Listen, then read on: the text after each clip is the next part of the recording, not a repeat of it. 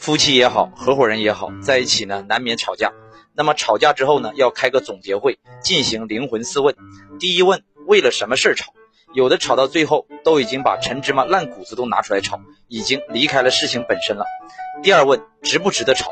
这个事儿重要还是不重要？第三问，吵出来什么结果？这次吵完达成了什么样的一个共识？第四问，下次怎么样才能不吵？吵架的唯一目的，就是为了以后再也不用为了同类的事情再吵架。你学会了吗？关注陈哥说商业，教你商业心法。